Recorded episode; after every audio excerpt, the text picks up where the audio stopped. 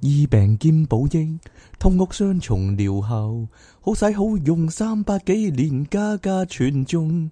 B B 肚屙，嘔奶消化不良，感冒傷風，珍珠奶茶成粒近親，咁就要快食通奧，通奧，通奧奇應丸啊！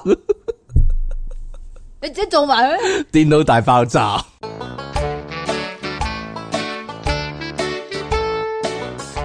歡迎翻嚟新一集嘅電腦大爆炸，繼續有音樂情人出體傾同埋死唔去嘅苦悶人類嘅救世主積淇離岸神啊，真係令人嘖嘖稱奇啊！積淇離岸神，哎呀，死過翻生啊，真係所有救世者咧都要咧。經過呢一關啊，就係咧死而復生啊，可以話當日咧你繼續啊，係究竟今個禮拜發生咩事？點解上個禮拜冇節目咧？係啦，阿積淇，你使唔使使唔使向大家澄清一番啊？使唔使辟謠啊？你唔係話要開記者招待會，但係淨係你講，唔使我講嗰你使唔啲啊。使辟謠啊？唔嚇係出面出面好多咧謠好多言人，話我死咗啊係嘛，好多謠言係啦， 謠言止於智者，但咁就唔會止於你啦， 止於我啦，應該係啦。咁點啊？冇嘢啦。你你為阿積淇離岸神傳奇嘅一生咧，又咧添上新嘅一頁啊，可以話係係咯。 試完咧，上個禮拜咧，係咪上個禮拜咧？禮拜五啊，係上禮拜五啊，小弟咧啊， 同阿積淇離岸神咧去銅鑼灣，唔係去灣仔應該話買一啲電腦嘅零件， 係啦，買電腦零件。咁好地地你買電腦零件咪買定電腦零件咯。啊，食完飯之後啦，阿積淇話：咦，嗰間嘢好特別喎，有呢珍個珠奶茶冇奶嘅，係珍珠烏龍茶啊！係嗱啊，大家記住認住呢呢單嘢啊！嗱，大家小心啦，有陰影以後珍珠烏龍茶係咯，咁啊珍珠炭燒烏龍茶，珍珠炭燒烏龍茶就喺 Sogo 後面啫， 就買嚟試下，因為即其素來咧都中意啲珍珠奶茶噶，係啦，咁啊佢買嚟試下我中意珍珠 嘢啫，飲一啖，哎呀，好好飲喎，係咪啊？係啊，好好飲啊！嗯咁就一路飲啦，係啦。咁途中咧，期間咧係去過 Sogo 下低咧食呢個炸雞皮， 哎呀，燒串燒燒㗎串燒雞皮啊，係咁啦，關咩事 㗎？唔關事噶，即係要睇下你嘅行蹤啊，究竟你做過啲咩嘢而最後引起呢個大災難咧？咁樣啊，係咯。 好啦，食完晒啦， 飲飲飽食醉啦，咁樣咧，阿出體傾就冇諗到咧，係去搭地鐵咧，即係分道揚镳啊嘛。阿崔體傾冇諗到咧，一自己一行開兩步咧，阿即奇就出事啦。 因為咧好衰唔衰咧，佢阿崔體傾走嗰時咧，阿即奇仲未飲晒嗰杯嘢啊，佢就剩翻細半杯，係咪啊？ 咁啊入地鐵飲喎啊！呢啲咧真係咧可以話係咩天險啊！喺地鐵就唔應該飲嘢啊嘛，啊點樣我飲我飲飲添，忍我哎忍呀，忍住啊？我飲到翻火車都仲飲緊，因為 飲到佢嗰啲 即係佢冇晒啲茶，但係仲整翻珠喺度，仲花珍珠呢、個就危險啦！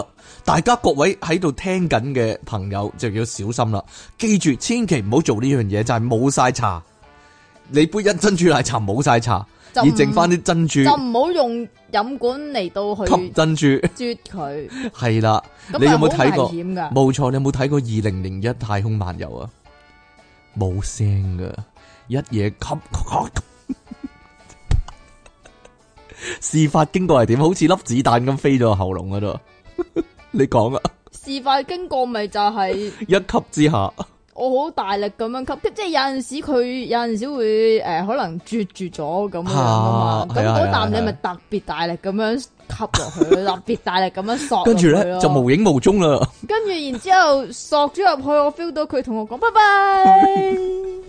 咁就跣咗落去啦。係啦，咁就咁就入咗去啦，但唔係吞嗰度喎，唔係吞咗落肚喎，係啊，就唔知，總之就跣咗落去之後咧就棘住咗，嚇晾住咗喺中間，係啊。通常呢啲細蚊仔咧、細路仔咧，遇到呢啲事咧，唔敢話俾阿媽聽啊。哎呀， 唔敢話俾屋企人聽，諗住自己解決佢，係 咯。入咗入咗器官，入粒珍珠走錯窿啊，入咗氣管啦。佢咧諗住自己解決啦，於是咧又又好大力咁咳啦。你講啦，你做過啲乜嘢啊？當日唔係俾各位聽眾參考下。如果咧呃即係我聽緊我哋嘅聽眾咧，有邊個係咁笨實嘅時候咧？哎呀， 遇到同樣發生嘅事咧，佢可以試下即期嘅心路歷程，可以話係試晒所有即期試過試方法晒。都冇用啦。系咁啊！阿即其實大力咁咳啦，跟住又索鼻，跟住諗住咳咁樣啃翻出嚟啦。唔係啊，即係如果你喺嗰個狀態嘅話咧，你大力咳嘅話咧，你咳多幾次就會嘔噶啦。咳到幾時又扣喉啦？阿即其，唔係啊，你唔使扣佢都自然會嘔。你有嘔啊？？你有嘔啊？但係即係唔係即係唔算話好辛苦嗰種嘅，嗯你明唔明啊？吓、但係咧最弊咧就係咧，佢佢又飲水啦，跟住又食麵包之類啦，跟住最弊就係咧做匀咁多嘢，仲有嗰個喉嚨嗰度咧揞住嘅感覺啊！即係咧就好似你永遠都揾隻手指公咧撳住你撳住個氣氣門，門口嗰個位咁樣 咯。係但係我又好神奇咁樣又唞到氣，又唞到氣，又行得走得，又講到嘢喎。係啊，仲可以打機 添。仲可以打機，唔係你幾時係你幾唔係即其話暗暗佢暗中咧透露咧話俾我聽咧，佢有試過做手倒立噶，但係佢倒唔起啊！哎呀， 體力體力比較差啲啊！ 阿離岸神因為因為太夜瞓啦，身體孱弱啊，所以咧佢做唔起個手倒立啊，係咯，結果咧，哎呀，冇我話俾你聽啦，你瞓喺張床度拗腰啊嘛，點啊？咁個頭咪向下咯，拱係橋係嘛？係咯係咯，，有冇啊？冇啊，冇啊，哦，你幾時咧好？即係你幾時騰到咧？話俾阿媽聽啊！你講我聽，啲細路仔，唔係啊。咁其實 咁阿你媽見到有異狀啊嘛！哎 呀你做咩？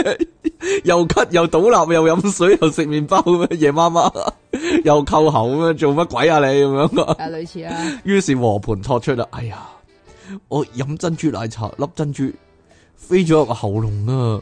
阿媽有冇笑咧？我想訪問你。佢佢梗係暗暗指咗我我咁樣啦，係啊。肯定 係啦眼。眼角，唔係唔係唔係唔係，當我講出呢單嘢嘅時候咧點，啊？其實全香港即係我諗有三分一嘅市民咧都咁樣，戇鳩咁樣， 低能仔咁樣係啦。雖然好多好多聽眾咧喺嗰個 fan page 嗰度咧 話咩好擔心啊，咩保重啊嗰啲啊，但係其實佢哋暗中咧已經講啊低能仔嚟咁樣係啦。咁咧。係啊，死咗都唔抵可憐嗰啲啊。死咗咁 多可憐，結果咧要阿媽咧帶佢去入醫院啦，睇急症啊 啦，係咯，跟住咧，唔係我覺得仲白痴嘅嘢咧，就啊係我媽同我講話，佢朝頭早約咗人，吓就唔唔得閒同我等咁耐，吓咁所以就去去咗去咗呢個仁德醫院。吓去咗私家醫院啦，係咯，阿出體經係幾時知嘅咧？去到朝早咧，差唔多九點到啊咧，阿離岸神咧嚟個訊息啊，佢話：哎呀，我可能會死啊！ 我可能會死啦，你唔好當我講笑啊！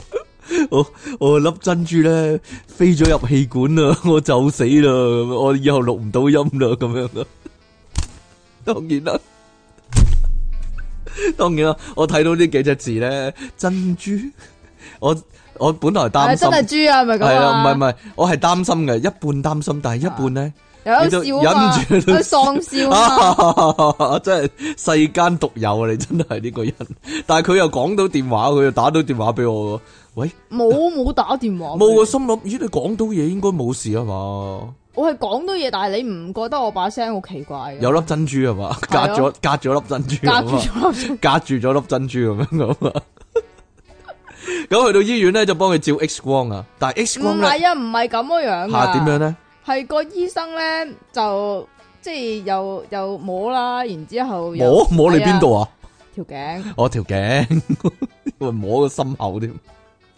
摸落心口點？摸心口冇喎，咁落咗樣去咯。係咯，有兩粒珍珠咯， 唔係心口冇 啊係，摸心口咦冇嘢喎，咁係啊係啊，啊係啊，咁又即係聽下個肺咁樣啊，摸條頸摸到粒珍珠都幾勁，嗰粒珍珠係係 真係珍珠嗰啲係真係珍珠，珍珠嚟㗎嘛，係咯硬掘掘嗰啲啊，唔係蚌，唔唔係係奶茶嗰啲，啲珍珠。我自己就會 feel 到咯，因你摸為唔摸到先？但係你自己摸唔摸到咧？我唔知道係唔係咯，嗯咁、你梗係梗係覺得自己摸到嘅，因為嗰粒嘢咧係棘住咗喺入边咧，喉嚨嘅軟骨嗰 度啊，诶、我唔我唔係好 清楚嗰度係邊度啊，但係根據即係我同阿渠傾電話咧，即係阿阿之殺嘅編劇阿 渠。阿佢。又幫佢，阿又芝幫薩佢賣廣告阿。芝薩嘅編劇咧，亦都係芝薩咧唯一一個部門係冇提名 嗰個人係啦， 喺香港電影金像獎度咧，唯一一個冇提名嘅部門係啦，就係芝薩嘅編劇啦，阿佢先生點樣？ 對唔住，我真係買唔到只 game 啊，同唔到你哋打啦，拜拜。 係廿招啊你。係咁咁然之後咧，咁然之後佢就佢就解釋俾我聽，即係嗰個生理結構嘅位置咧，啊佢話應該咧就係喺诶我冇冇記錯嘅話喺聲帶嗰個染嗰度啊，啊，即係類似。哦，好有可能，類係似好有可能係係，係嗰嗰啲地好方有可能嗰度夾啊。住咗個聲帶，因為即期講得嘢多，個聲帶比較強壯一啲咧。哎呀，哎呀哎呀哎呀哎呀，哎呀！冇嘢冇嘢，个聲帶比較強壯啲啦，幫佢咧夾住咗粒珍珠，可以話係一嘢夾住，老老地夾住。 係啦。但係又講到嘢，但係佢又講到嘢喎，係又講到嘢。吓又未至於唞唔到氣，但係有陣時咧，你會 feel 到佢咧上上落落咁樣咧。如果佢上啲嘅話咧，就就唔可以掠到出嚟，係啊。如果佢上啲嘅話咧，係真係會辛苦啲，即係唞氣會辛苦啲。係。咁但係所你以 feel 到佢移動噶，係啊，因為行嗰陣時，咁我阿媽又行得急咯。咁、嗯，然之後我佢等陣啊，唔好行咁急啦，feel 佢跌緊落去啊。跌緊落去 啊，跌緊落去，我唔知我唔知佢會唔會跌錯格唔咁啊，係大下佬低有一啊。格格噶，咁樣五分、十分、十冇五錯分、廿五分咁樣噶，係咯， 攤位遊戲咁樣係啦。好啦，結果咧嘅療法就係咧照唔係 X-ray 啊啦，咁咁去到嗰個急症室個醫生嗰度，啊咁佢、聽又聽唔到，即係又唔係喺個肺嗰度。聽到幾得意。又唔係喺個喉嚨嗰度，即係佢自己判斷啦吓，我唔唔唔知點樣啦。啊跟住佢話嗯，咁都即係咁大粒珍珠嚟講都可大可小嘅喎，几大粒啫，係啊！咪正常珍珠咁大粒咯，幾大粒嗱啫，嗱嗱，各位唔拎起係細你，珠啊！各位拎起你嘅手指尾，個手指尾個手指頭咧，差唔多。喂個每個人個手指尾都有唔同嘅，大佬唔哦，咁啊，好嘈。嘈，系咁然之後咧，佢就嗯，你去照 X-ray 啦。咁好啦，照 X-ray 照完 X-ray 之後，嗯，冇嘢冇喎，嘢啊。係咪即係冇嘢咧？我都有咁諗噶，因為即期咧係實況報導俾我 聽，哎呀，話照 X-ray 冇嘢，我心諗我頂你啦，冇嘢喺度上上落落啊，冇嘢，但係佢認住嘅啫，其實 冇嘈，其實佢一路自己認住嘅啫唔係咯，唔 係，佢好堅持話係有喺個喉氣管嗰度啊，吓。咁你跟住就佢佢話嗯，咁诶诶 refer 你去诶呢個，外科嘛，佢話係外科，我唔知係外科定專科定乜外科咪啦做手術咯。咩啊？外科咪做手術咯，內科食藥咯，外科做手術咯。 诶，哎我唔我唔係啊識分啦吓。咁然之後上到去，跟住诶佢又再問清楚啦。咁佢就同我講話：你確認你真係吸嗰粒係珍珠啊嘛？佢嘅吸嗰粒係珍珠，個醫生有冇冇笑嘈住咁講啊？佢話珍珠奶茶粒哎 珍珠呀，，唔好嘈 啊！咁跟住我話係啊，係珍珠啊。咁跟住佢話：嗯，咁其實如果係珍珠嚟講咧，照 X 光咧係永遠都唔會照到㗎，因為佢係澱粉質嚟㗎。哈哈哈！會透過咗啊！但係咧，可能誒啲冇哈哈哈嘅，就可但能係啲 X-ray 咧，佢唔好嘈，佢融化咗粒係珍啊，珠打啊，散咗佢係融咪？化咗你嘅心啊，你亦都黐係線咯，嘅融化咗你鐵石嘅心腸。係跟住點啊？冇啊！咁佢又即系又唔能夠話俾我聽，究竟係喺度定係唔喺度？佢直頭同我講話，可能唔喺度，其實只不過係你整損咗我食道，所以咧就覺得有啲嘢揞住咁樣樣啫。嗯，嗯嗯咁、但係我自己個人嚟講，即係最清楚噶嘛。係咁唔係就唔係噶啦，但係你係感覺到嘅，係啊，咪亦都有個解釋嘅，會唔會係呢嗰個粒係？子宮擾動啊嘛，唔係唔係會唔會嗰粒子宮好似粒珍珠咁樣就頂住咗你喉嚨唔係啊唔嘛，係唔係，其實咧嗰粒珍珠咧係落咗你個食道嘅，但係咧嗰粒珍珠嘅鬼魂咧就喺個就氣去管嗰度咗你個氣管嗰度， 係啦，嗰啲你個喉嚨鬧鬼可以話係係啦，冇嘈，係咁然之後咧，我我真係覺得咧，私家醫院啲醫生咧好仆街啊！系点样咧？即係跟住佢就講話嗱，依家咧就有幾個方案你係可以選擇嘅。吓咁最簡單嗰個咧，就係因為即係即係佢佢唔能夠，即係因為唔能夠確定嗰粒嘢喺邊度，咁所以你都係翻屋企等消息啦，咁、吓， 即係等等你死唔死得去嗰個消息啦。啊本来叫佢做内窥镜噶嘛，本係下邊嗰個醫生咁樣講啊，佢我我覺得下邊嗰個醫生簡直就唔係醫生嚟噶，佢只不過係坐喺度噶咋。坐喺度 都要个医生坐喺度即係你作為一個醫生，我講得好清楚俾你聽，嘅。嗰吓粒係珍珠。咁你作為一個醫生，你嘅專業嘅知識裏边一定有珍珠係唔會照到出嚟噶嘛？其实咧，我谂咧，一个人咧，就算做五十年因為医生咧，唔好嘈，因為 真因為。唉，因為 X 光原來只係照照骨到頭啲啊嘛硬嘅嘢啊嘛，即係或者 鈣化，即係即係你你你明係我咩噶啦？ 我明啦，即係系咁，但係我唔知道噶嘛。嗯，咁所以你係一個醫生，我唯有信你嘅啫，係咪？我唔系医生啦，即係佢啊，哦，唔好好啦嘈， 唔系唔系唔系，我谂咧，作为一个医生唔咧好，嘈啊！你唔好打斷我得唔得？我講緊啊，醫生有幾又有咩方有案咧幾？仆街嗯咪有啊！咩方案我呢？真係完全地淨係覺得佢想坤你錢咯，佢想坤你。钱，唔系我佢覺同得佢同佢同我同埋我媽講話嗱，你诶、呃如果如果擔心嘅話咧，就一係去做呢個肺部嘅掃描。嗯嗯，因為诶唔、知會唔會落咗氣管啊嘛，係咪？吓。咁但咁係呢樣咧嘢你講噶嘛？係啊，唔咩係我佢講咩我講落咗氣管係你講噶嘛？咁咪佢講㗎佢話佢唔知道啊嘛，咁梗係啦。佢話佢唔能夠確定究竟喺邊度啊嘛。佢好唔係唔係佢最先有冇擘大你個口嚟望入去咧？咁呢啲梗係要做，啊但係 我你擘到幾大啊？個口擘到幾大都睇唔到，入咗黑洞裏边咯。係啊！你唔好打斷我得唔得啊？你繼續講啦， cut 晒你啊喂 啊好！啦，你繼續講啦。跟住，然之后咧又話诶、如果你唔做個肺，如果可能喺個食道嗰度咧，你可以照胃鏡。跟住我我心照胃鏡，啊，照照得胃鏡啊，冇事啊，落咗個胃嗰度。跟住佢話唔係嘅，因為诶、呃可能喺個食道嗰度啊嘛。咁點解落唔到去咧？咁所以就要照胃鏡啦。吓咁就我幫你做嘅八千蚊咁樣。係啊，頂你個好鬼肺貴啊啊，八千蚊，八千蚊好鬼貴啊，係咯，寧願寧願死你啊啦。熄咗你個電話佢好唔好啊？宁愿死，但系用嗰八千蚊嚟买电脑咯。哎呀， 当然即期系咁谂啦，实实际上系系好啦。咁结果咧，即期咧选择乜都唔做，翻屋企啊，翻屋企瞓覺啊。翻屋企瞓觉系啦。因为唔系啊，即期咧曾经咧同我讲嘅喎，我好惊啊，瞓唔着啊，我点知我換瞓咗死咗噶？佢話佢话佢惊咧瞓咗咧，嗰粒珍珠落咗个肺度就死咗啦，咁样啊，系咯。唔係，啊因為我瞓喺度嗰陣時，我係 feel 到佢會佢喐一喐，佢會喐移動，同埋佢會诶、呃叫做塞住嗰個唞氣嗰度啊。哦，咁所以我係唔會佢真係有塞住唞氣嗰度啊！有咯。呢呢好似細個咧玩嗰啲 game 咧唉，一個四方形咧，你講完未啊？你自己睇下幾多分鐘好冇啊？有啲豬仔有個窿咁唔樣咧，講新聞噶啦係嘛？係可能唔講，如果熬下熬下熬翻個粒豬仔咧去嗰個窿嗰度啊！你知唔知我即講係咩嗰粒啊？豬仔迷宮啊嘛。係啊係啊係啊係啊！你就係咁嘅情況，你要自己試下啦，係 咯。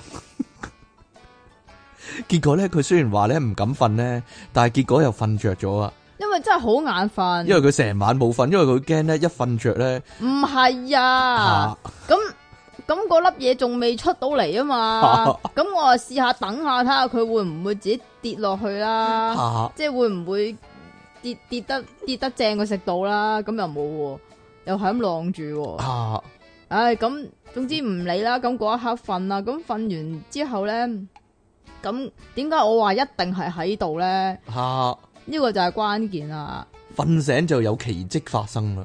系啦，咁当我瞓醒嘅時候咧，因為咁你硬係喺嗰粒嘢喺嗰度啊嘛，咁啊然之后咧又開始咳咯喎，嗯即係又開始即係好似咳到嘔咁樣樣啦。你做咩啊？冇嘢啊， 你继续讲啦。我我讲嘢你话我站亂你波歌名，我唔講嘅，我唔講因為嘅，你又個問我眼做神咩好？衰啊好嘛衰，，係咁然之後又開始咳啦，開始好似即係又要咳到嘔咁樣樣啦。咁跟住咧就嗰一下咧就突然間咳咗一啲好似痰嘅嘢出嚟，嗯就好即係有有一有嚿黏性嘅嘅，同埋好黏嘅。吓咁但係因為佢太黏咧，咁我就掠唔到佢出嚟啊。嗯咁佢又即係又濺翻落去，即係我又吞翻落去嗰個喉嚨嗰度啦。你應該掠出嚟嘛，掠唔到啊！真係掠唔到，即係你去化驗一下，哎呀！吓即係你自己有陣時咳，你有陣時有嗯啲好濃嘅痰，你你自己都會知道係咩回事啦，係嘛？唔知啊， 你未咳過冇痰噶你，吔招啊佢！跟住俾佢吞翻落去啊，跟住吞咗落去之後，我又覺得，咦，棘住嗰嗰嚿嘢好似唔見咗咯喎，冇咗啊喎。但係咧就喺下落啲咯，即係喺心口啊，頂住我心口。依家仲有冇啊？依依家家仲有冇冇，啊？依家應該冇。哦，即係如果呢幾日唔肺炎咧，應該冇事啊。我唔知啊，好難講啊呢啲，即係突然間死咗係咪咁？係咯，惡有惡報呢啲叫。 淡飯啦你。正當係咯，正當全香咁所港以咧就一定係，喺個氣管度，總之一定係喺度啊！一定係棘只只住只不過係你班醫生廢廢啊咩話咁解咩啫，話廢啊廢拉啊！費拉係好難講嘅呢啲。即係其實我我我心諗，同埋我諗我阿媽都係咁樣心諗，唉，應該即係去醫院好過去診所啦，係咪先？啊咁醫院應該比較有多啲設備可以，即係我我自己就係諗會唔會誒、呃有條管即係吸咗出嚟就搞掂啦，啊即係類似咁樣樣啦。咁點知即係廢到咁嘅啫，淨係識收錢嘅啫。你你阿爸有冇諗過用啲暴力啲嘅方法幫你啊？即係即係揼你一錘啊，拍你背脊嗰啲啊，有拍冇啊？完啦，拍咗個背脊 都唔得啊！ 嘔咗幾兩血出嚟都唔得啦，係咯，好啦，咁啊即期咧大步攬過可以話係，不過咧當然啦，各位聽緊呢段嘢嘅時候咧就覺得 咁都有嘅，我淨係唔想係咯？啊你知唔知有幾恐怖啫？有即幾嗯係恐怖啊！當呢個星期五發生，咁但係星期日咧有個新聞咧話有個十零歲嘅僆仔咧嚇食牛丸啃死啊食咗牛啊！丸啃死咗啊！係啊，我都有睇嗰單新聞啊。我睇到嗰單新聞嗰陣時，我打咗個冷震啊！嗯，你明唔明？啊？我唔明啊，因為咧。哎呀，因为咧，哎呀， 嗰单新闻咧嘅主角咧系一个十二岁嘅细路仔，而呢一度咧呢单新闻嘅主角咧系一个三十二岁嘅细路女，系咯，點樣啊？人哋十二岁就话啫，白痴同埋咁牛我丸咁大粒，你个珍珠咁细粒，哎呀，吓咁我高度同十二歲差唔多嘅差啫唔多嘛。啊！你智力就同十二岁差唔多， 系嘛？你嘅智力冇十二歲添啊！系，啊系啊系啊系啊系啊，好啦，咁诶，我哋今集系个题目就系咩啊？即其利昂神 大战珍珠奶茶嗰啲，希望咧各位听众咧可以 send 一啲咧点样整翻喉咙嗰粒珍珠奶茶出嚟嘅方法俾我話我，唔係奶茶，俾我系喎珍珠乌龙茶。 俾我讀係啦，即係咧有乜方法可以咧整翻喉嚨？如果你吸咗粒珍珠入去喉嚨嗰度，點樣整翻出嚟？係咯。一拳超人咁樣打爆佢我就啦！諗翻係啦，好啦，咁我哋雖然遲咗啲啦，但係我哋都開始講呢個新聞啦。冇時間啦，自己睇下。冇所謂啦，我講翻單先啦。喺呢個美國嘅佛羅里達州啊，你有個講細嘅路，咩？有個細路女咧，佢突然間死咗。佢解剖嘅時候咧，喺個喉嚨嗰度咧揾到粒珍珠， 揾到珍珠奶茶嗰啲珍珠，真係奇怪啦！呢單新聞係啦。唔好自己亂咁作得唔得啊？周圍啲 friend 咧都覺得嘖嘖稱奇啊， 連佢阿媽咧都哈哈忍唔住笑。唔係我有諗過嘅，其實真係，即係如果咧即期咧因為咁咧而不幸地咧死咗喎，跟住咧搞葬禮啦，好多搞喪禮嗰啲啦，好多咧聽眾咧過嚟你諗啊？吊唁一番，係啊，咩吊咩？吊唁一番咯。吊唁唔係吊 念咩？吊唁都得，悼念一番啦，係啊，好啦，咁然之後咧，啲人一鞠躬、二鞠躬嗰時咧，我就諗啊，會唔會忍住笑咧？定還是笑緊咧？望住即其幅相，跟住諗到，咦，佢係飲珍珠奶茶近死喎，鞠躬，咦，嗰個家屬謝禮咧，嗰啲家屬同埋嗰個人都一齊喺度， 自我順便咯咁樣，係咯。我我應該係嗰啲家屬嗰邊，我應該係咪啊？你阿爸阿媽俾唔俾啊？ 你爸你食花生嗰個你阿爸阿啫，媽俾唔俾我坐喺家屬嗰排嗰度？而咧現場咧係會派發呢個珍珠奶茶 嘅，飲各位頸渴可以攞都話嚟唔飲，係奶茶咯，係喎冇奶係噶，珍珠烏龍茶， 係啦，各位可以攞嚟飲啊咁樣。即係體驗一番係嘛？ 係啊係啊係啊係啊係啊！如果攞如果俾咗白金嘅話咧，嗰嗰封吉兒咧係有一蚊啦， 同埋一粒珍珠嗰、個，一張紙巾同埋一粒珍珠， 珍珠奶茶嘅珍珠。平時係有粒糖嘅，但係依家係有粒珍珠咯。 小心服用，大家點樣啊？ 哎呀！哎呀，唔係我我咧，你阿即奇講呢個咧，令我諗翻起咧，當年咧，我咧咪唔小心咧塞咗粒 B B 蛋入耳仔度咧，即係但係拎唔翻出嚟，燉唔翻出嚟嗰個感覺啊！但係好好慶幸咧，我係唔使入醫院咧，因為我一路行一路咁樣左傾個耳仔咧， 咁佢自己燉翻出嚟咯。但係即期唔得咯，真係，唉，同人唔同命啊，可以話係點樣啊？冇啦。你一 B B 蛋係鼻屎咁細噶咋？系啊，但系原來咧粒珍珠會溶翻噶，即係吉人自有天相，可以話係係咯。點樣啫？冇感覺啦係嘛？俾我打到冇感覺唔係啊，唔係唔係唔係唔係唔係唔係唔係唔係。誒，琴日都有問過呢個問題啊，有人就係問佢咧，如果咧係唔係粒珍珠係粒冰咁點啊？係咯，如果係粒冰咁點咧？即其咁我冇事啦。冇事啊，唔 係點解啊？會溶啊嘛，粒冰啊嘛，係如果佢佢都會落咗個肺度噶吓。咁咪肺積水咯。肺積水，你依家冇事啊嘛？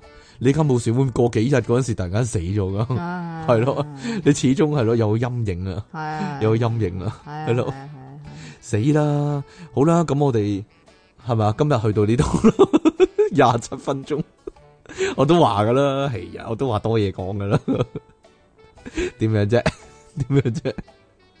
嗱，講定啊，講我本定啊，來係唔想講嘅，點解咧？講嚟做咩啊？講嚟做咩啊？咪咪又係俾人笑，俾人笑，俾你笑啊，邊個笑你啊？你咯，全部人咧，大家好關心你啊！我覺得咧，呢啲叫做咩啊？呢叫做患難見真情啊！你壓招啦，你你又喺度吹到行，又話我咩入要入醫院 啊？你係咁樣要入醫院，我句句屬實都要講假噶嘛？你講啦，你我有邊邊個低係能㗎我有邊個係假噶？你講咯，邊度有入醫院啫？入醫院睇睇醫生，你入急症室係呀，冇啦。唔係如果如果咧真係因為咁咧而咧死咗 呢，我諗咧無記都會播啊，係咯。 第一城有個女童咧，因為飲珍珠奶茶， 吸咗粒珍珠入肺咧，然之後咧一命嗚呼係話係。阿即奇咧，即係咁多年嚟咧做電腦大爆炸咧，講咗咁多趣聞啦，估唔到咧自己呢呢一 單咧，終於咧都有機會上呢個趣聞。我覺得 E.T. Today 係會講嘅，如果你真係發生咗， 如果真係出咗事嘅話，冇掠到出嚟嘅話。即係點啊？爭啲攞呢個達爾文獎，系攞大耳文獎啦，直頭 飲珍珠奶茶，吸咗粒珍珠落去。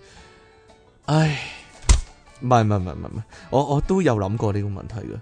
即係點咧樣啊？阿即其作為一個搞笑藝人嚟講咧，係係啊係啊係係係係啊究竟點樣死啊，先至係符合佢嘅身份啊？係啊！呢個係大好機會嚟係啊噶，你錯過係啊 錯錯過咗，過咗呢個機會。冇啊啦， 以 後錯都過咗呢個機會啊！我覺得呢個叫做點樣啊？完成你搞笑嘅一生啊，係咯嗱。如果真係咧，即係繼續做節目啦，做多廿年啦，然之後隨隨老去，然之後好普通咁死咧，我覺得太嗯太普通啦。太唔符合你身份啦。啊你係係咯，你嘅搞笑巨星嚟講咧， 你應該用一個搞笑嘅方法去死嘅。係啊不過我諗，我諗係你你始終有呢個機會，我我點啊 命中注定係咯。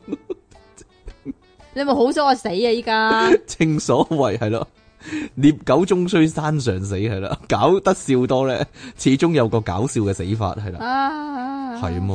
係啦啊好啦，咁各位咧，我哋今日去到呢度啦，差唔多時間講咗三十分鐘呢壇嘢，係啦，當當係新聞啦，呢單 係新聞嚟嘅，但係我哋嘅新聞，內部新你話啊聞獨。家消息咁獨啊？家消息係啦，今日嘅今個禮拜嘅題目咧就係咧如何如何掠翻粒珍珠出嚟？如何整出呢個珍珠奶茶粒珍珠啊係啦，如何搞掂即其尼昂神咧，或者係啦，好啦，嗱，如果各位聽眾有興趣寫信俾我咧，你可以寫咧提供嘅意見咧，點樣咧幫阿即其尼昂神咧整翻個粒珍珠出嚟？雖然已經 已經已經搞掂咗啦，但係咧以防下次變啊咗。屎噶啦佢，以防下次咧呢、個白痴咧仲有一啲咁嘅事情發生，類似係啦，咁樣咧可以俾佢待定住先。咁啊，另外一個題點目啊咧，？即係個意見咧，就係下次啃啲乜係咪咁下啊？次近啲乜？挑戰啃啲乜咁啊？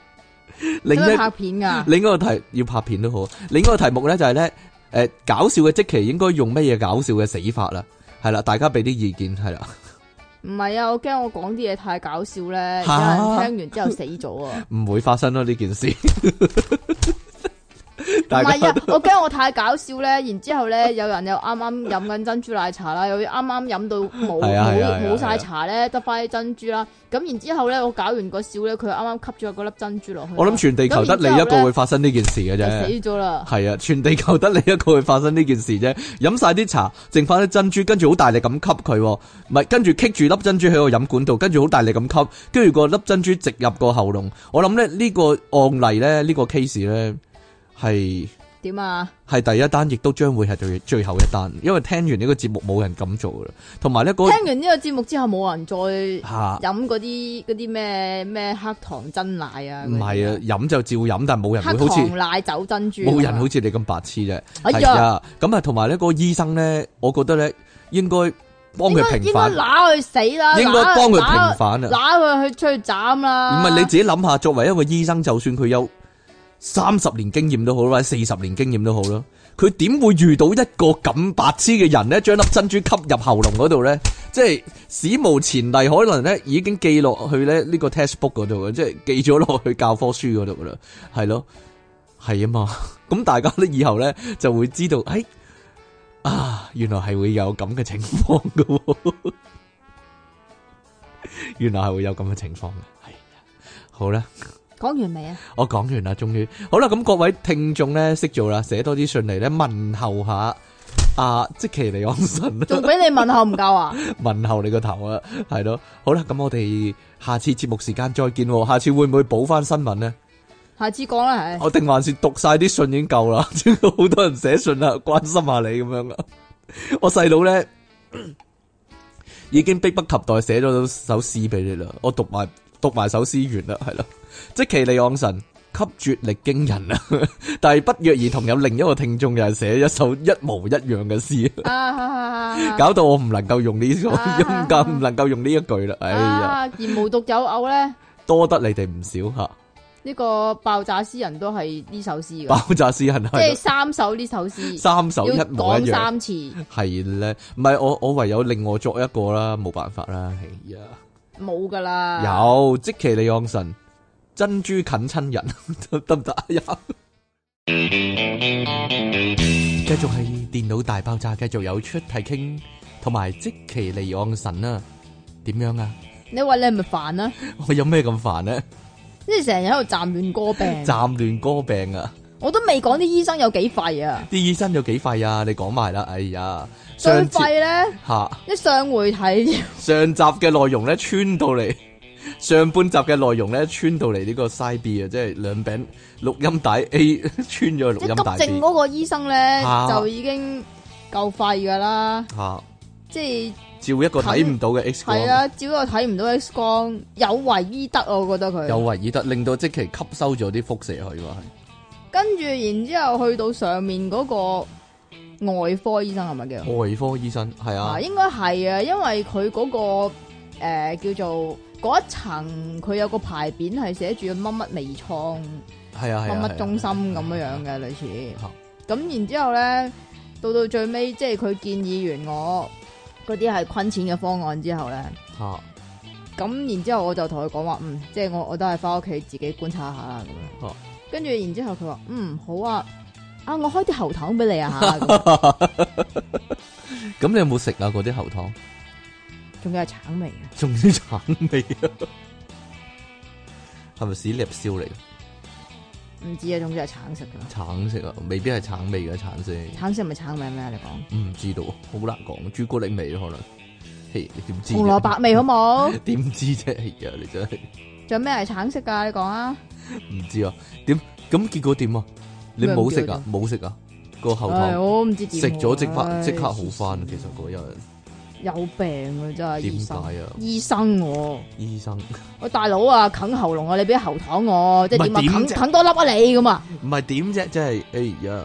如果俾我係醫生就撳你個胸啦，哎 即係做咗心外壓咧即。係本啊來冇一物㗎啦。暗暗暗咁樣，暗就掠翻出嚟，可能得都唔定，唔得咯，點解喎？唔得咯。嘿哎呀，咁咧，你咧上集咧就搞到我整嗰啲新聞咧就冇講過，如同虛設，係啦。但係冇所謂嘅，咁所以又講翻啦，係啦，呢個咧就應晒景啦。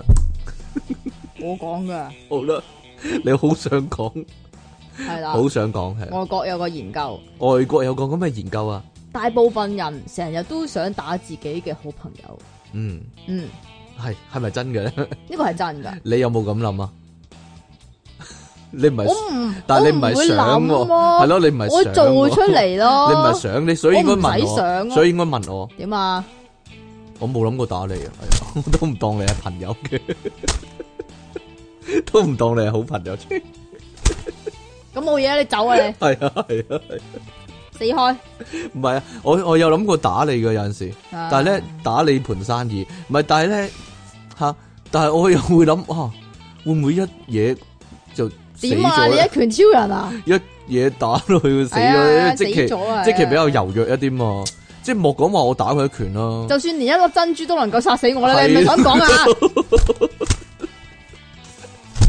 就算俾粒珍珠奶茶粒珍珠都整死佢啦。都話冇奶噶啦，何況我打佢一拳真係，係啊， 係啊嘛，係啊，即係咧，琴日咧搏落嚟嗰嗰個嗰一招啊，其實係俾粒珍珠嚟啊，呀， 係啊係啊係啊，係咯，啊，得我哋兩個知算啦，啊得我哋兩個知，得未啊？得啦得啦得啦，你繼續講 咯，我可以講未啊？你可以講使唔啦，使講多集啊？唔使啦，講用咗半個鐘我嚟講講啊？夠哦講夠啦，我已夠啦經咩？啊係我頂咗人啦，我頂咗人講咗咁耐，係咯。你唔係噶，你長師傅嚟噶嘛？系啊，打打朋友啊，係啊有幾朋友爆佢大鑊嗰阵时咧，就想打人，哎呀， 就係咁啦。打者愛也，吓、究竟啊佢點呢個咁解寫噶。係啊？究竟點解會成日都想打啲 friend 咧？咁咧就有個趣聞嘅平台咧，我係 咁樣啊電腦大爆炸唔係啊，呢呢 Bible 呢 Bible。啊呢 Bible，、咁呢個呢 Bible 就喺 Twitter 上面咧，你竟然同意咗我個讀音喎？喎、啊你讀噶嘛？ 係咯、你竟然同意我個讀音咁嘅，我俾翻個責任你，咁我咪 copy 翻你讀音咯。好啦，呢 Bible 咁咧就舉行咗個投票喺 Twitter 嗰度，咁啊詢問咗啲網民係咪成日都想打身邊嘅好朋友嘅咧？咁呢項外國嘅研究咧就 有超過九千八百個人參與，喺 Twitter 上面啫嘛，係啊 ，Twitter 嘅投票又話係研究，你真係，唉。誒、真係犀利都都可以話係研究嚟你㗎。 Facebook 搞咁個啊，投大票部係分咪人研咧究？啊就投 yes 㗎，吓咁咧結果係有幾多啊？六成人啊！五千九百一十三個人講 yes 啊，即係好想打啲 friend 啊，系咁啊，確實係有打呢個係咩啊？打打七或者打九 咯，哦，好啦，打七或者打唔係九，打八減一或者打八加一，身邊好朋友噶，係啦。咁有心理學家咧就指出，想打好朋友絕對係一種親密感嘅表現啊啦，係係啦。咁一般陌生人呢，又或者唔相熟嘅朋友呢，係並唔會直接咁樣指出你嘅缺點噶，但係好朋友就唔會掩飾任何嘢啦。咁呢種互相指責嘅行為呢，絕對係開拖嘅關鍵嚟嘅。加上物以類聚啦，做得好朋友就難免有相似同埋會比較啊。咁亦都係呢個想打佢嘅原因嚟嘅。哈哈哈哈哈哈哈哈哈哈但我唔覺得我同你似咯， 我同你唔似，我覺得係咯，從來我都唔飲珍珠奶茶嘅， 都我冇賴噶 咯。係啊係啊係啊，啲珍珠嘢咧唔係幾好啊，有塑化劑啊，係啊，真係飲到你咁嘅樣。点样啊？冧到你咁嘅樣。 喂喂，大家有冇睇啲韓劇咧？成日你咧讲一次，韓劇系咯，我唔似你咯，我唔似唔我唔会读韩剧咯，唔系韩剧咯，係點講啊？你講因為？韓嗯劇，韩剧韓劇係啦 嘅時候咧，係咪成日都有呢個情節啊？就係咧嗰個靚仔又有錢又靚仔又高大嘅男主角，通常係公司老闆啊嗰啲總裁嗰啲或者太子爺嗰啲咧。系啊，就會会咧代啊，仲係啦，就會溝嗰啲咧，即係唔係好起眼嗰啲女職員啊，系啊，戴眼鏡即係懵懵地嗰啲咧。你最中意嗰啲啊，啊！嗰啲我真係中戴意，眼镜，然之后 蠢下蠢蠢下嗰啲，蠢懵卵嗰啲啊，嚟啊 蠢懵論啦，嗰啲呆呆呆地嗰啲，係啦，咁咧好多時咧就 會有仲要啲係冇嘢啦，咩啊咩啊，仲要好似波希馬狂想曲嘅唔知你講乜啊？仲仲會咧，即係咧用啲強硬嘅手段啊，嚟到去咧溝嗰條女啊，吓，例如说點樣咧，將佢撳埋牆壁咧，呢個壁咚啊，係啊，就強吻落去噶啦，就呃嘴落去，跟住個女仔嗯嗯點解你要咁做咁樣啊？係啦，但係咧又暗暗中意嘅喎。好啦，當然啦，好多女仔幻想啦，但係如果即係幻即想，係即係好多女仔幻想，咁但係如果有啲男仔咁樣幻如果想，如果個男仔真會點咧係咁做會點咧？係啦，因為個女仔個幻想係咩咧？就係係要靚仔啦，靚仔啦，高大啦高大啦有錢啦，有錢啦，係咯有性格啦，有有性型格啦，我除咗有錢呢行冇啫。哎呀， 打人噶， 打人噶，搞錯啊！又要風趣嗰啲，哎呀，係嘛？好啦，我我除咗係有錢呢項目，但係咧成件事已經唔唔得啦，唔存在啦。哎呀，陰公啦，真你係只係高過我啲咋，好唔好啊？高大過即期，啊，係啦。好啦，咁誒呢度咧有個男仔咧，真係咧去點樣講啊？點樣講？學以致用啊，可以話係 嚇。呢個蘇州有個拳男，點解叫拳男？佢因咪為姓佢姓嗯權咯，佢真係姓權我噶，唔知喎，姓權嘅男人啊，一月十三日上晝十點左右咧，去到一間呢底褲專賣店咧去買呢個男人底褲啊。佢話男士內衣喎，其實男士內衣係咪得一件嘅咧？可唔可以話俾我聽我？點知啫？男士內衣有冇 有冇上面嗰件噶？佢買底褲啦，應該係嘅啊。咁啊，推銷員呢就推薦佢啊，然後呢就走咗入試身室嗰度試下啦。阿權姓男子呢試衫嘅期間呢，試底褲嘅期間，咁佢咪冇着噶？簡單嚟講，佢咪淨係着條底褲啊試衫。講真我，鬼知啊！嗱應該係啦，你唔佢好自己佢非常隱保晦完啦，你佢非常隱晦。呢度呢，突然間突然間覺得呢個女嗰個推銷員呢個女 sales 呢，着得好性感啊！咁就諗起咧，咦，啲韓劇咧係咁樣做嘅喎，於是咧就模仿劇中嘅男主角咧，突然間兩隻手擒住我知我知，嚇，佢唔係用兩隻手嚟到去逼咚佢，係佢係用第三隻腳嚟到去逼咚。冇，啊，唔係唔係唔係，佢用兩隻手咧擒住個女 sales 咧個兩隻膊頭，跟住咧好似霸道總裁咁咧就嗯嘴落去啦。但係咧個推銷員咧激烈反抗，我冇啊，有咩敵？哦 呃最後咧，權姓男子咧停止呢個強吻，但係咧佢唔知道自己已經犯法啦，因為韓劇嗰啲劇情咧，跟住就得米噶啦嘛，係啊啊。啊啊好啦，到一月二十日啦，一個禮拜之後，唔知點解咧，佢一個禮拜之後係咪即係一個禮拜追一集啊？佢補習一下， 咦下集點樣發展咧？ 咁樣啦，佢就翻翻去啦。咁佢再次翻翻去咧同一間嘅底褲專賣店咧，更加咧直接咧開始騷擾嗰個女 sales 啊。不過咧女 sales 咧冇再次忍耐啦，就係、即時報警。警員即場咧就拘捕呢個權姓男子啦。審查之後咧，嗰、個權姓男子咧承認自己咧係猥屬女性嘅，係啦，我係我係係啊，又又搞咗佢， 又鹹濕咗佢。權姓男子表示咧，自己當日咧強吻女推銷完之後咧，就暗自奇怪，咦？點解唔同電視劇咁樣嘅？點解佢唔會冧晒嘅咁樣？點解係咯？佢唔會佢唔會軟晒咁樣塌咗落我度嘅咧？係咯？會唔會諗得太多？冇冇冇咁嘅效果，同埋呢段嘢裏边咧係冇形容過個男人係咩樣㗎冇形容個男仔咩樣啊？唔知道，好難講啊。係好， 大家自己想象係咩樣咯？可能真係韓劇嗰啲男主角咁嘅樣咧，佢你點知啫？系咯， 好难讲噶嘛。 好啦，權姓男子咧，而家咧已經俾呢個警方行政拘留啦。呢、個案件咧進一步但系我有一調查樣之嘢中啊。咧，啊好 surprise 嘅咧，就係嗰個女仔一打電話，啲警察就到嘅啦，啲女仔好似喺隔離行過嚟咁啊！唔知咧，埋伏佢可能佢好驚咯， 佢同嗰啲警察講咗啊嘛。係啊，有個核突男人咧，佢都擒我， 擒我膊頭咁樣咯，係係咯，啊係啊，唔知道好難係講啊係你繼續，係咯。哇哇，我講埋先啦。仲有嘅咩？有啊有啊有啊有啊。冇啦嘛，你煩唔煩啊？係啊，其實咧呢個韓國嘅媒體啊，《韓民族日報》啊，亦都曾經咧。誒、有文章咧批評呢個霸道總裁嘅劇情咧，其實助長咗呢個性犯罪喎、我係嘅咩？係啊，佢話咧，但係佢拍咁多嘅，集集套套都係係咁，啊套套都係啊咁喎。佢話咧呢啲劇裏面咧，成日咧個男主角咧就會咧強行啊，將個女仔咧抱起啦，同埋抬走，咁都得，有有力水 先得。唔你係咪又想試唔係唔係下？唔係唔係，我諗咧，因為啲韓劇啲女仔咧，通常比較撩一啲啊，比較瘦削一啲，所以可以係嘛抱得起，係啦，即係通常全韓國嗰係啲偶像都好興減肥係咯，嘅，全智賢嗰啲好瘦咁樣可以拎起。好啦，而其他咧韓劇咧亦都經常出現咧男主角強吻女主角，又或者咧直接將個女仔咧推落去張床嗰度啊，喺直接呢直接搞，係唔係推落床度啫，冇咁推落搞床唔搞，咁推佢做咩？啊推落床。瞓覺你噶嘛？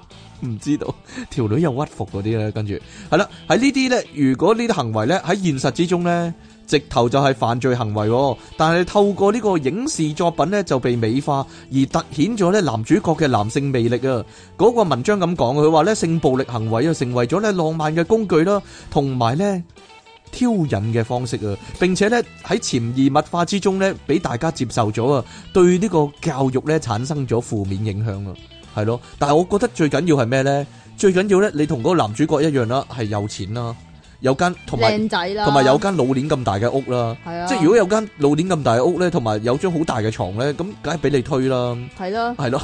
即如係如果啊果你嗰張床係碌架床嘅噏話，噏你唔使啊噏噏咁耷耷咁樣，你唔好咁做啦，係啦。係咯，如果係咯，咁講啊真得啦，講完啦，係咯，我唯一係冇錢咯，講真，哎呀，吓你有張好大嘅床㗎，係我張床都唔使，我張床都唔使，但 係咧冇唔係嗰啲咁咁豪華嗰啲 咯，係咯，唔係 Tony 史達嗰啲咁豪華嗰啲咯，係咯， 好啦，喂喂喂喂當尼士達張床可以瞓六個人㗎啦咪，就係分，佢咪分十條女落去嘅，佢 係佢一個人分十條女落去嘅，跟住係啊，冇嘢啦。漫畫版先有不過呢啲情節，啊係啦、 好啦，呢度咧有一個呢度咧就有個日本嘅私中妹，應召女郎，啊私中妹簡乜依稱，家都仲有應召女郎嘅咩？我唔知呢個道喎，terms 冇咩叫過呢啲， 係咯。咁咧應召女郎咧奇。遇記啊，呢個係就就即係外賣咁解嘛，外賣妹係啦，係啦。咁不過日前呢，有個日本嘅外賣妹呢，就遇到一件奇怪嘅事、喎。咁其後呢，佢就喺 Twitter 嗰度發文抱怨啦。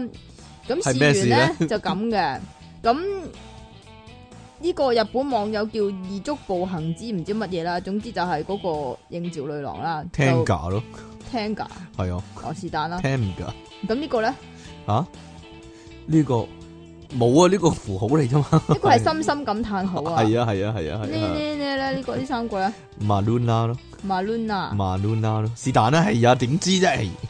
咁佢就話咧，佢試過咧俾個客叫咗兩個鐘頭嘅服務啦，係啦，去到咧，使唔使做服務咧？诶、另類啲嘅服務係嚟另一嘅，啲服務，係啦，即係咁咁其實咧普通嘅服務咧都體力勞動嘅，都睇你勞動啊， 咁但係呢樣即係三尾定五尾嗰啲，即係佢俾呢個客要求呢樣咧就更加體力勞動嘅，係啦，就係幫手搬屋啦，嘘氣嘘晒氣咁樣，身水身汗啊， 係啦，啊哈都一 樣啊。啊哈哈哈哈哈搬咗兩個鐘頭屋啊，佢要幫呢個顧客啊！好彩有小火車運送，小小貨貨小車、貨車小火車、冇錯，湯密士小火車，哎呀，小小货车佢就要負責咧運幫貨，係啊，幫如啲果貨唔係啊，咧仲搬辛落苦。搬落小貨車度啊，唔係小貨車度啊，係啊啊 咁但系咧，呢、個發文之後咧，就惹來其他行家嘅留言、喎。其他應召女郎都有咁嘅經歷啊，係啦，指佢俾人叫咗一百八十分鐘嘅服務，咁但係咧個客人咧就竟然叫佢去打掃房間、打喎。掃間屋 係啦，唔係唔係，可能咧，其實咧，可能怪佢哋樣貌嘅問題會唔會啊？其實唔係嘅，吓，你有冇睇過一套戲咧？啊，嗰套叫咩咧？叫咩咧？黃秋生，啊啊啊啊！佢要睇住佢老婆做家務先搞到 噶嘛。即係佢係一個三級片嘅男主角，但係唔知點解咧，就有一次咧就無能咗，咁然之後咧就發覺點樣先勁翻咧，就係、要睇住佢老婆一路煮餸咧，咁佢啊佢啊點翻啊？嗰套叫咩啦？各位如果各位聽眾有睇過呢套戲 咧，send 封信嚟話俾我哋聽呢個係咩戲啊？係咯， 唔係唔係唔係唔係，因為咧可能咧嗱，一來嗰個女女應召女郎咧，佢擺出嚟嗰張相係女仆裝啊，啊所以佢就叫佢嚟做家務啊。哦，會唔會啊咁嘅？另一個可能性就係咧，嗰、個嗰、個應召女郎咧，嗰幅相咧同本人咧係不符啊。嗰、個人本來慶合合嘅，但係叫到嚟咧，哎呀， 見到佢個樣就係冇嘛冇曬知覺啦。唉，你幫我打掃啦，係掃地啊啦，你幫我掃地啦，係咯，就係咁樣啦。兩大可能性係啦，大家諗下係邊範啊啦。哈哈哈啊哈啊，仲有一個咧就係話，雖然就唔係幫手搬屋，亦都唔係幫手做家務啦，但係因為嗰條友咧受過腰傷噶，佢喐唔到，咁佢就唔係要我喐喎，佢要我幫手喂佢食飯啊。喂佢食飯啊！哈哈哈哈哈哈有人咧話咧，其實咧點解要叫我講定你講啫，我幫你補充下啊嘛？唔要你啊點！解啊？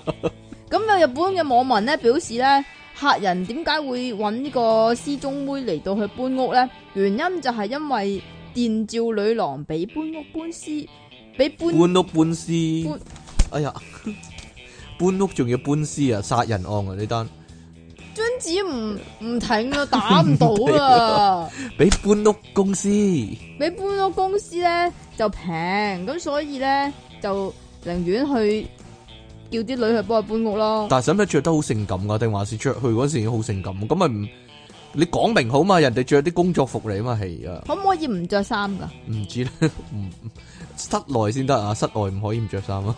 唔知咧吓點啊？乜嘢啊？你咪要讀讀埋啫。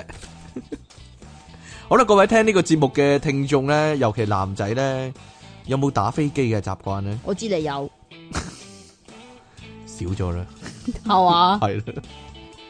好啦，原來咧呢度大咁不。如前啊！係啊唉，真係慘。佢話咁講喎，呢度咧誒有個報有個研究咁講，其實打飛機咧係有非常多嘅好處嘅。梗係啦，佢話咧大家都知道啦，打飛機係可以預防前列腺癌啊噶，咪即係咁。其實我哋之前都已經有講過打飛機嘅好處噶啦，同埋一個月要射廿一次啊嘛，係啦，係啦，即係之前講過啦，打死飛得 死得啊死咗，係啊係啊，打飛機係可以提高呢個免疫免疫力能力啊嘛。係啦，咁我逐樣講啦。嗱呢度咁講，佢話眾所周知喎，係咪眾所周知咧？聽呢個節有目聽呢嘅個節目嘅眾所就周知噶啦，係啦，佢哋啲都周啊知知啊啦， 講咗啦，我講定你講啊？我知道你想講啊，系啊系啊系啊，好啦，原來打飛機咧可以預防咧患上前列腺癌噶，因為咧長期積蓄喺體內嘅精子蝌蚪，可能咧對前列腺嘅管道裡面嘅細胞咧係有致癌嘅作用噶，所以咧經常定期排出，經常定期射出啊，應該可以預防患上前可列能腺有啲人癌真係嘅。排出嘅啫，如果男性咧喺二十幾可歲能嘅你時真候係咧。排出嘅住啫，唔係啊，二十幾歲嘅時候咧，一飛沖天我啲係啦嘅時候咧，每日搞一次或者每日打飛機一次咧，患上前列腺癌嘅機率咧就會降低三分一 percent，唔係係三分一噶啦。咁一星期咧，三分一，一星期三分一咧， percent 一個星期咧，係啊係啊係啊，你搬屋搬屍添啊！一點啊？一個星期咧打飛機大約咧或者等於五次。嗱，各位記住啊，一個禮拜要打五次啊。嘅男人咧喺七十歲之前咧患前列腺癌嘅機率咧，比起冇咁做嘅男人咧，至少係會少三十四個 percent 噶。另外咧，打飛機咧原來能夠治療早泄同埋延長搏嘢時間，佢咁寫喎。現場搏嘢時間咧，完全掌握喺你自己嘅手裏面啦。喺搏嘢之前，哇，會唔會啊？一個鐘咧打飛機，能夠令你咧更加能夠控制射精喎。系咪噶？搏嘢前一個鐘打飛機，你點搏嘢咧？到你搏嘢嗰時點算咧？係咯即嗯系，证明咗你嘅能力系唔可以嘅。唔知道喎。你算啦，你咁你咪即係搏兩次，有冇搞你收錯。啊埋啦，你 好啦，如果你平時咧打飛機只需要兩分鐘咧就已經出嘢咧，咁樣咧，下次咧嘗試將佢延長到三分鐘喎。佢話經常咁樣練習，佢叫你經常咁練習啊，能夠延長你嘅搏嘢時間，獲得更加多嘅快 感啊！我用咁正經嘅聲音嚟讀咧，各位係咪覺得好奇怪咧？啊，早市咧其實好多時咧係一個心理因素作怪噶，進行打飛機嘅行為咧。進而咧令你嘅心理上咧得到一種積極嘅暗示啊，久而久之咧就會恢復咗咧性心理嘅正常指標啦。佢咁講啊啦，但系其实咧呢吓单嘢咧，佢嗰个标题咧，係你读一读啦，就係、可以止痛啦。系啦，係啦，最後一單就係止痛嘅問題啦。好啦，打飛機咧帶嚟嘅高潮啊，可以令健康嘅男人咧淋巴細胞循環啦，同埋細胞因子咧產生啊，跟住咧就即會系。咁，以后做手术咧唔使打麻醉针啦，打飞机得打㗎飛啦機就得噶啦，咁樣咧就會激活咗咧你嘅免疫系統啊，而射精咧亦都能夠咧增加呢個皮質醇嘅激素嘅水平啊。雖然咧所謂皮質醇咧成日都聽聞啦，佢話咧係會令人產生呢個緊張嘅情緒啦，但係原來咧小劑量嘅皮質醇咧。係可以咧調節啦，同埋保持免疫能力嘅，所以咧打飛機咧就可以創造一個能夠增加免疫能力嘅恰當嘅環境喎。好啦，最後最重要咧就係咧打飛機可以止痛嘅。呢個 endorphin 啊，係人類咧與生俱來嘅分泌嚟嘅，係身體裏面咧自己製造嘅嗎啡啊。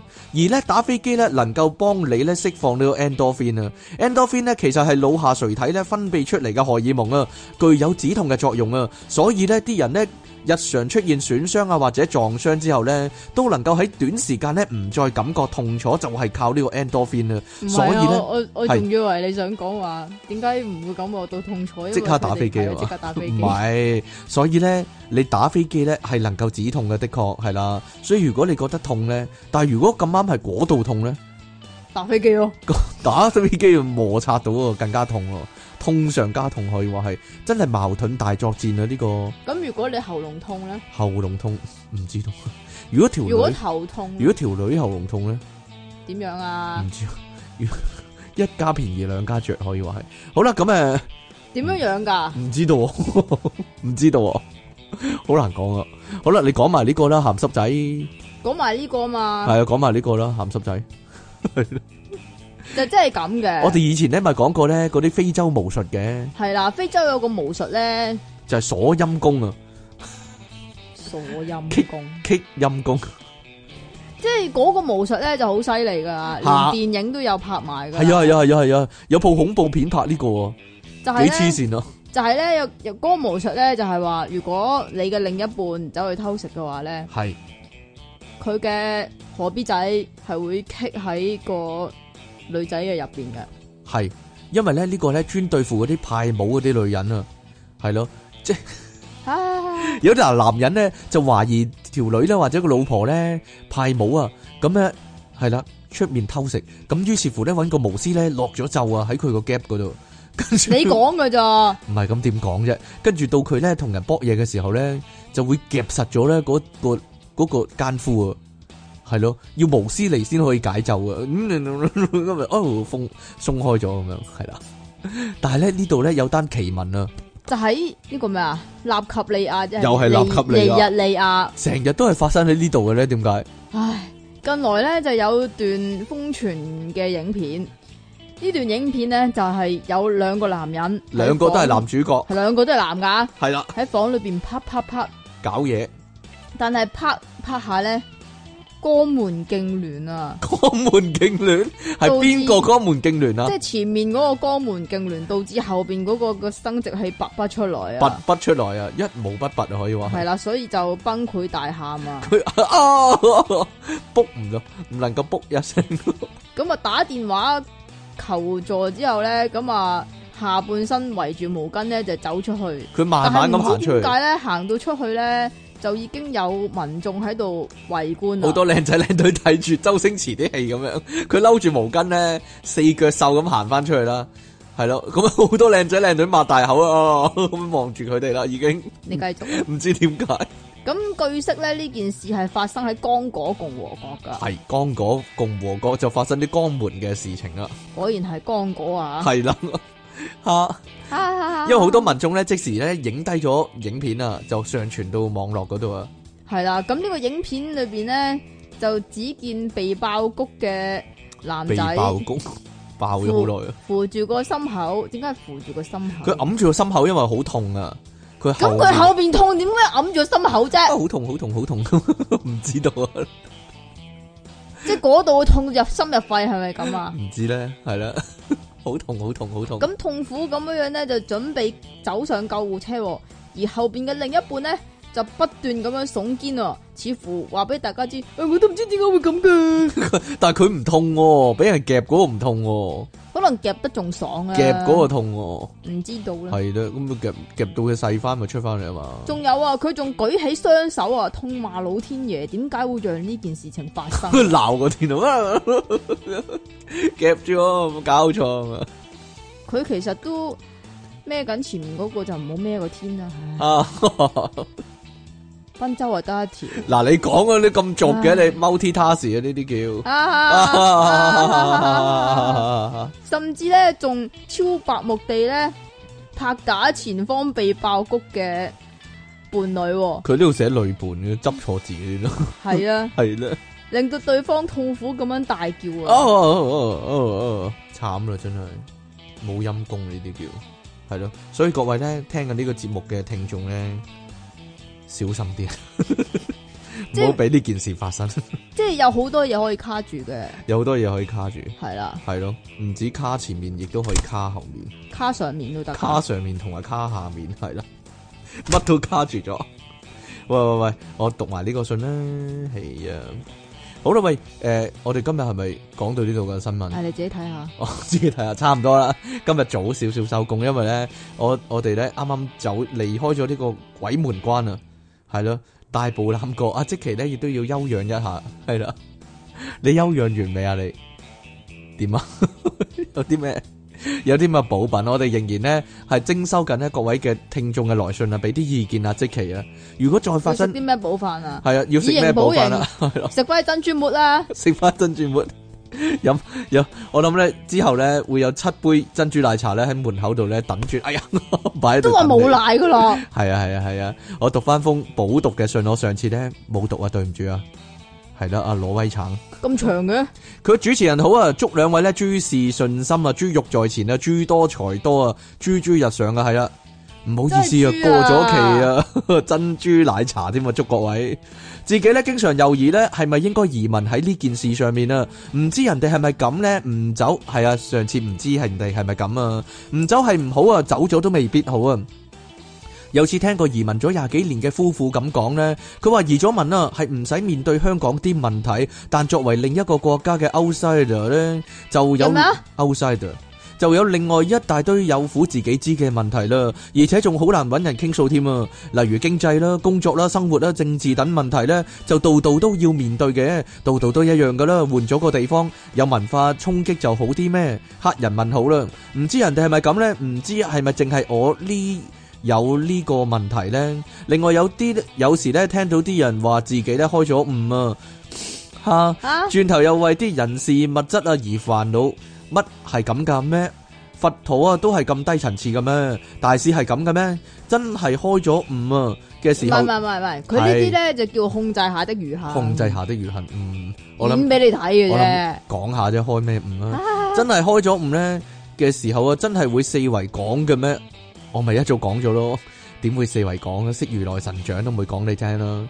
自稱開悟嘅人啊嘅開悟嘅定義係啲乜呢？佢真哋係成日都唔嗯嗯嗯咁唔咯係，要開個口嚟講悟啊！我我啊，嗯啊嗱，講唔到咧，所以咧開悟嘅人咧真係好犀利嘅，可以咧擘大個口嚟講個誤字啊！好啦，咁我就唔得啦，講真。好啦，咁誒真係唔知話自己開咗誤嘅人係點諗啊？係劉定堅呢，真係只有自己知啊，而唔知其他聽到類似嘅嘢嘅人呢，係咪又有同樣嘅懷疑呢？阿即其直頭秒嘴啦，唔係懷疑啦。最近呢， 睇啲政府廣告啊，發現咗咧呢啲期啲標語呢，全部都唔押韻啊！哈哈哈哈你依家先發現咩？例如江美儀話咧，認住玻璃樽回收桶咪亂抌嚟到做結尾，仲有好幾個政府廣告都係咁啊！但寫信時咧唔記得咗標題咧，誒、唔記得咗句標語咧又揾唔翻，大家可以留意下，到底係咪 King Sir 太歐啊，定還是係政府太反傳統、反智慧呢？唔知其他人係咪咁諗呢？定係點諗呢？同埋嗰只大嘥鬼啊，其實係個胃嚟噶嘛。由佢出現到而家，我都覺得好匪夷所思啊！點解咁大個胃會周圍走嘅呢？依家仲要唔關性食，唔關呢個食剩嘢事啊嘅政府廣告呢，都有佢份喎、離晒題離晒地啊，真係好離奇啊！唔知大家有冇同感呢？送獎政府詩一首啊，即其利昂神唔健康攞。乜嘢？最尾三個字唔押韻啊嘛，係咯，挪威挪威橙上係啦，我讀完啦，唔啊好意思辜負咗你嘅期望啊，我終於讀咗呢封信啦，係咯，點啊？有冇意見啊？吓，嗰個大嘥鬼唔係诶依照某個局長個樣嚟到去做嘅咩？吓，我冇講邊個啊，你講噶啦。唔講。 全部你講啦。好啦，咁我哋今日咧去到呢度啦。咁誒係咪大家應該慶祝歡呼嗰啲啊？哦，即咁期啊即期死唔去咧，咁大家咧又繼續三咧日。之後復活啊啦。有呢個節目聽啦，因為咧有聽眾咧反映咗個意見，佢話唔好啊，即期唔好有事啊，我瞓唔瞓得着就靠你噶啦， 咁樣喎就係咁啦，啊係關乎咧好多人咧嘅睡睡眠眠質素睡嘅眠品質問題嘅問題係啦，冇錯 啦，所以咧依家係冇事冇問題啊，繼就係續咁瞓啦，啦你。係啦，而咧哎呀。我都話又發生咗呢你件㗎事啦，啦。倒寫茶，臨尾倒寫茶係咩預示咧？呢、個 好啦，咁我哋咧去到呢度咯喎，下次咧會有唔係喎，今次都有正式嘅題目喎，不過喺上半集咁解啫嘛，哎呀！係嘛？下次會有翻正式嘅題目噶啦，下次再見啦噃，拜拜。